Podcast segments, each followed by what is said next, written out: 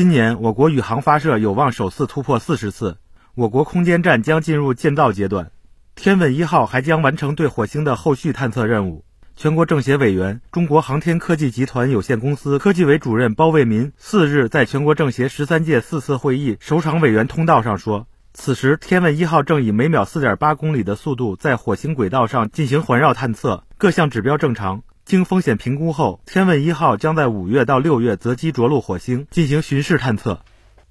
现在我可以非常高兴地告诉大家，此时我们的天问一号正以每秒四点八公里的速度在火星轨道上进行环绕探测，各项指标正常，仪器设备工作正常。今天呢，又传回了第一张近火局部照片，这是中国首次拍摄的近景。火面图像，这里头呢蕴含着大量的科学信息，等待着科学家们去研究和挖掘。在人类对太阳系的探索历史上，火星总是给人们带来以无限的期待与遐想。截至目前，全球共开展四十七次对火星的探测，其中美国二十二次，俄罗斯二十次，但是。三分之二的探火任务均以失败而告终，这足以说明探险之路、探火之路险象环生。而我们的天问一号呢，起步较晚，但起点高、效率的高、挑战大、创新强，一步就实现对火星的绕落巡探测，三步呢并着一步走，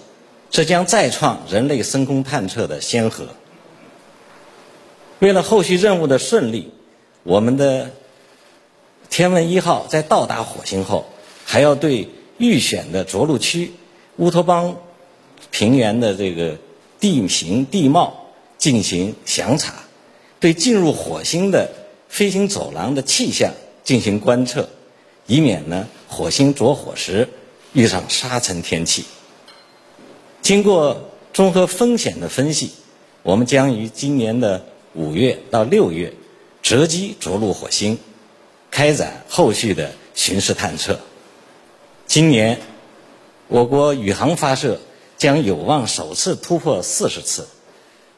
我们的空间站将进入建造阶段，我们的天问一号还将完成对火星的后续探测任务。